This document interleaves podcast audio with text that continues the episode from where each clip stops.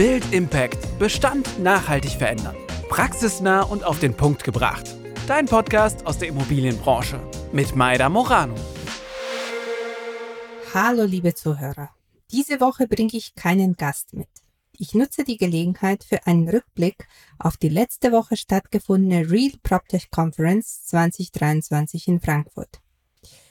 Die Konferenz findet zum siebten Mal statt und ist ein ganz tolles Format. Ich war zum ersten Mal dabei und war begeistert. Die Konferenz wurde organisiert federführend vom Sarah Maria Schlesinger und ihrem Team von Blackprint. Hochkarätig besetzt wurden die Themen rund um Transformation und ESG diskutiert. Sponsoren und Partner, alles was Rang und Namen hat. KPNG, EY, Techem, Wüstpartner, Colliers, Lindner, die Liste ist ewig lang. Die Gäste aus der ganzen Republik waren dabei. Inspirierende Vorträge und Podiumdiskussionen, Workshops mit Mitmachformat, sogenannte Masterclasses, Ausstellerbereich für die PropTechs, für jeden war was dabei. Unterhaltung pur und mein Höhepunkt des Abends IMO-WG mit Miriam Beul und Nico Kramp. Da freue ich mich auf mehr. In diese Bild-Impact-Folge möchte ich gerne meine neu gewonnene Inspirationen und Learnings von der Conference mit euch teilen. Zentrales Thema war ESG, Nachhaltigkeit und Transformation der Branche. Grundsätzlich war die Stimmung positiv, hm, aber nicht unbedingt Aufbruchsstimmung. Man hat aber Wille zum Anpacken gespürt. Man war sich grundsätzlich einig, großes Transformationspotenzial liegt im Bestand. Wie der Name bereits sagt, PropTechs standen in Fokus. PropTechs sind unsere Chance, nicht nur den Klimawandel entgegenzuwirken, sondern auch der Fachkräftemängel zu bekämpfen. Es fehlen aber noch immer bis Ende gedachte Lösungen. Die Antwort bzw. Lösung zu unseren Herausforderungen der Zukunft werden wir nicht aus den bisherigen Erfahrungen shoppen können. Hier müssen wir ganz neu denken. War eine These mit breiter Zustimmung. Das Wort des Tages Skalierbarkeit. Viel ganz oft. Man werbte mit dem Spruch raus aus der Pilotierung, rein in die Skalierung. Wichtigkeit der Kollaboration untereinander, Teilen der Erfahrungen, Teilen der Daten, Wissensaustausch wurden oft zum Diskussionsthema. Denn voranschreiten können wir nur gemeinsam, zusammen. Die Abhängigkeiten und die Aufgabe ist viel zu groß. Wir brauchen ein Ökosystem aus verschiedenen zusammenhängenden Lösungen, denn unsere Aufgabe ist heterogen.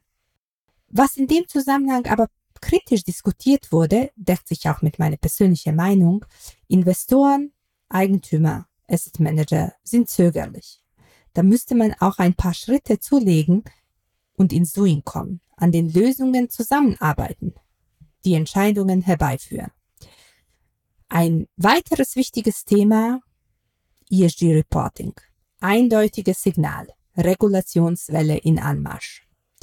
Die am 1. Juli veröffentlichte Reporting Guidelines CSRF Corporate Sustainability Reporting Directives wurden von KPMG vorgestellt.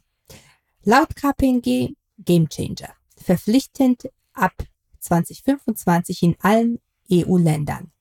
Prüfpflichtig Bisher waren 500 Unternehmen in Deutschland prüfpflichtig. Jetzt werden es geschätzt 15.000.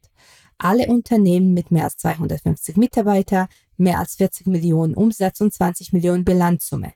Zwei von drei Kriterien müssen zutreffen. Zusammengefasst, es betrifft Mittelstand. Circa 250 KPIs werden ausgewertet. Richtigkeit der Daten, aber auch die dahinterstehende IT-Lösungen werden geprüft. GRASP als Rahmenwerk für internationale Investoren wird weiterhin seine Daseinsberechtigung behalten, wird aber bestimmt im Rahmen von CSRF mit berücksichtigt. Nun, wenn wir schon bei Thema Regulatorik sind, ein kurzes Exkurs auf das Thema technische Leitlinien in Normen. Diese müssten dringend aktualisiert werden. Ein Beispiel, Materialzulassungen dauern in der Regel zwei bis drei Jahre.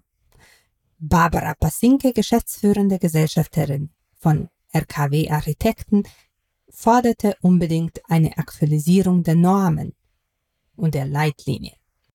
Daten, Daten, Daten, fehlen an allen Ecken und Enden. Wir sind alle noch in den Startlöchern, waren sich Fachleute einig. Datenverfügbarkeit ist oft ein Kapazitätsthema. Wenn wir die Daten einmal haben, müssen wir auf eine Metaebene darüber sprechen, was kann man mit, dem, mit den Daten machen. Für die neuen Geschäftsmodelle sollten wir offen sein.